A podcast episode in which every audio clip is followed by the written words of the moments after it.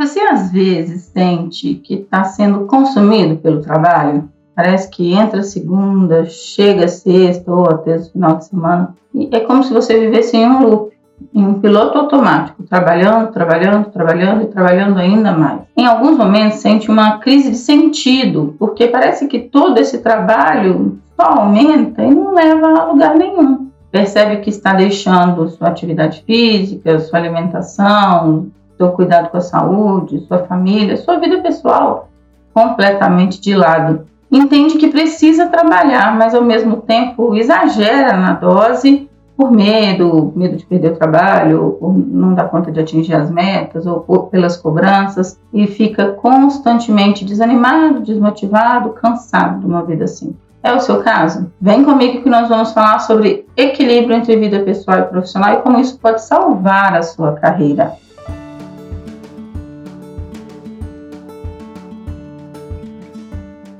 Olá, eu sou a Sheila, eu sou psicóloga e coach, estou aqui para te ajudar com conteúdos que vão te levar à realização profissional, ao equilíbrio entre vida pessoal e profissional. Esse, inclusive, é um dos principais mantras do meu trabalho, que a vida precisa de equilíbrio entre a carreira e a vida pessoal. Não adianta a gente encarar a carreira como a área mais importante da vida e deixar todo o restante de lado, porque chega uma hora que a vida não faz sentido mais. Conto o exemplo de uma cliente que trabalhou por muitos anos em uma empresa. Ela, num primeiro momento, até bem realizada, gostava muito do trabalho e da área que trabalhava. Porém, começou a chegar um momento, depois de quase 10 anos, ela já não sentia mais crescimento, desenvolvimento, parecia que estava em um constante piloto automático, uma cultura corporativa que não valorizava o trabalho mais. Então, ela te, entrou numa crise de sentido do trabalho, mas percebeu, depois de quase 10 anos, que tinha deixado de lado praticamente toda a vida pessoal. Ela já não, não estudava mais aquilo que era de lazer ou de interesse dela, estudava só para trabalho. Não tinha praticamente amigos pessoais mais, só tinha amigos do trabalho. As principais viagens que fazia eram viagens do trabalho. E em algum momento, saindo da empresa, ela teve uma grande crise existencial, porque uma vez que o trabalho foi tirado, ela percebeu que já não tinha mais uma vida pessoal. E isso leva à depressão, crise de ansiedade, muita tristeza, estresse.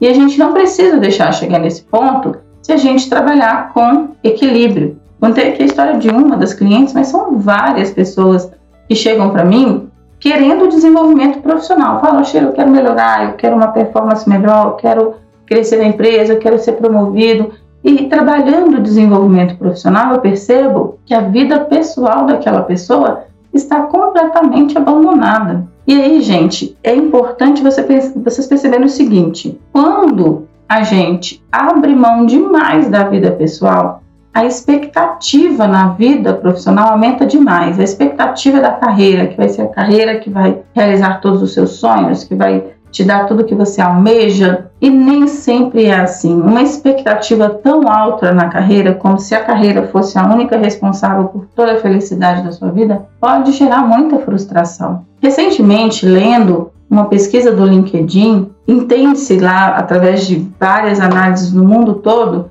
que 63% das pessoas que estão procurando emprego hoje priorizam vagas que possibilitam o equilíbrio entre vida pessoal e profissional. Esse número é maior do que o de remuneração e benefícios, que é 60%, e colegas, networking, cultura organizacional, que é 40%. Então perceba, as pessoas hoje valorizam mais o equilíbrio entre vida pessoal e profissional do que a própria remuneração e salário. Conheço várias pessoas e tem muitas pessoas que me procuram falando: Sheila, dinheiro não é o problema. Eu cheguei num ponto da minha carreira que eu ganho bem, mas eu trabalho demais para ganhar o que eu ganho eu tenho que viajar tanto que eu perco todos os eventos importantes, eu já não tenho mais condições de ter uma vida social, uma vida pessoal. E essa entrega toda já não faz mais sentido. Então, às vezes, está procurando um trabalho, inclusive que remunere menos, mas que possibilite maior flexibilidade e equilíbrio. Entre a, as características mais procuradas nas empresas estão oportunidades para desenvolvimento, apoio e flexibilidade no trabalho e saúde mental e bem-estar. Então, hoje, as pessoas já estão cientes que o trabalho, na mesma proporção que pode realizar, que pode trazer sucesso, o trabalho pode também causar né, uma, um grande adoecimento. E nenhum de nós queremos chegar no nível do adoecimento, burnout, esgotamento profissional, uma das coisas que tem mais levado as pessoas para os consultórios de psicologia. Ainda mais nesse boom de trabalho remoto, as pessoas estão cada vez com mais dificuldade de separar os momentos pessoais do trabalho. Às vezes já acordam e vão para o computador trabalhar e 10 horas, 11 horas da noite ainda estão no computador trabalhando e não foram para academia, ou não passearam com o cachorro, não levaram os filhos na escola, não pararam para almoçar com a família e a vida pessoal vai ficando cada vez mais é, abandonada mesmo. Esse é um ponto de atenção que precisamos ter. Tem algumas pessoas que saem de casa e eu me recordo bem dessa época da minha vida em que eu saía de casa seis e meia da manhã e chegava nove, nove e meia da noite. Tinha um, não sei onde você está neste momento, mas por muitos anos morei em Belo Horizonte, capital de Minas Gerais, aqui no Brasil, e o trânsito aqui é horrível. Não pode chover, que alaga tudo. E eu, às vezes, demorava três, quatro horas para chegar em casa.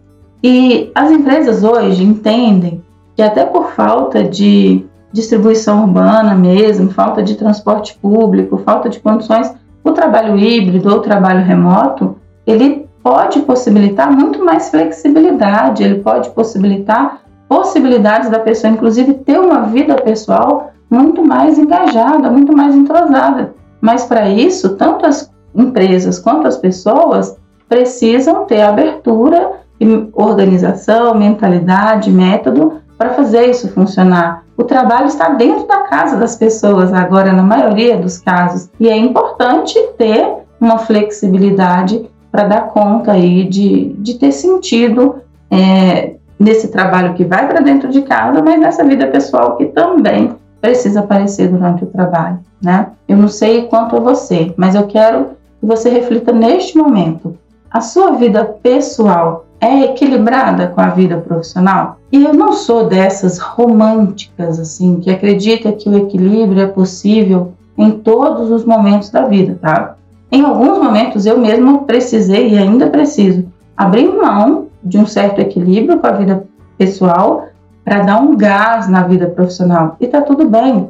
Já abrir mão, né, de noites de sono, já abrir mão de finais de semana, muitos finais de semana fazendo cursos, já abri mão de momentos importantes com a minha família para estar na faculdade. E todos nós vamos, em algum momento, pagar um preço de abrir mão de alguma coisa na vida pessoal para dar um up na carreira. A questão é a consistência, né?